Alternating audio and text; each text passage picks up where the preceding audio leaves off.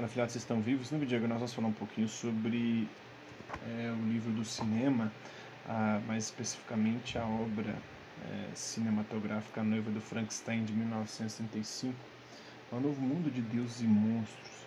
O contexto e o gênero é terror desse filme. Né?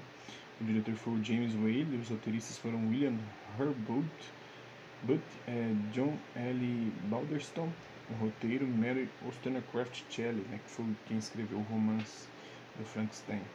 Estrelando aí o Boris Karloff, Colin Clive, Valerie Hobson, Elsa Lanchester. Antes de 1931, James Whale adaptou Frankenstein de Mary Shelley com Boris Karloff como um monstro.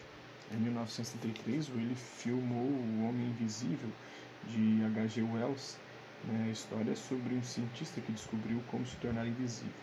Depois, em 1976, Whale saiu do gênero de terror dirigindo uma adaptação musical da peça Barco das Ilusões.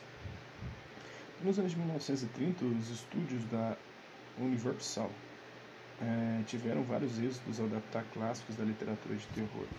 O que diferencia Frankenstein de James Whale de outros filmes de terror da Universal é empatia com o monstro. Isso é mais aparente em A Noiva de Frankenstein, eh, no qual o monstro implora ao Dr. Frankenstein que lhe faça uma companheira.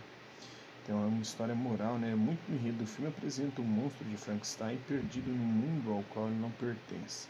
Ele deseja amizade, mas é rejeitado. A certa altura, um cego lhe apresenta os prazeres da vida doméstica e logo aldeões armados o atacam.